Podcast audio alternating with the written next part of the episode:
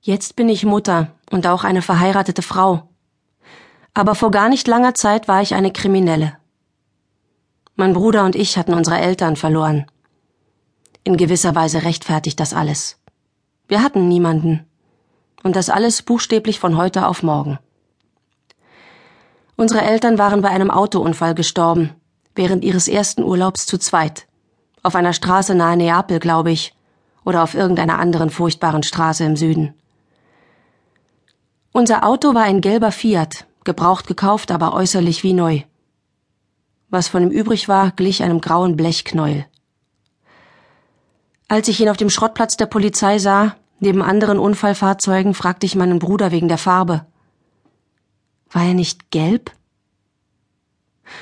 Mein Bruder nickte. Gelb, na klar. Aber das war vorher, vor dem Unfall.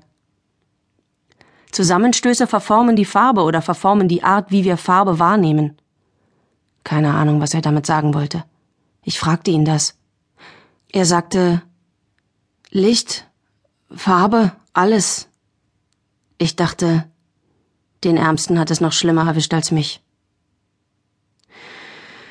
In dieser Nacht schliefen wir in einem Hotel, und am nächsten Tag fuhren wir im Zug zurück nach Rom mit dem, was von unseren Eltern übrig war, begleitet von einer Frau vom Sozialamt oder einer Erzieherin oder Psychologin, keine Ahnung. Mein Bruder fragte sie danach, aber ich bekam die Antwort nicht mit, weil ich durchs Fenster die Landschaft betrachtete.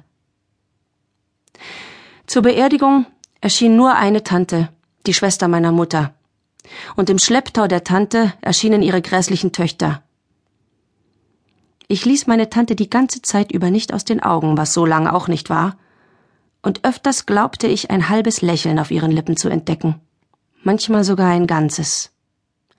Und da wusste ich, obwohl ich das im Grunde schon immer gewusst hatte, dass mein Bruder und ich allein waren in der Welt.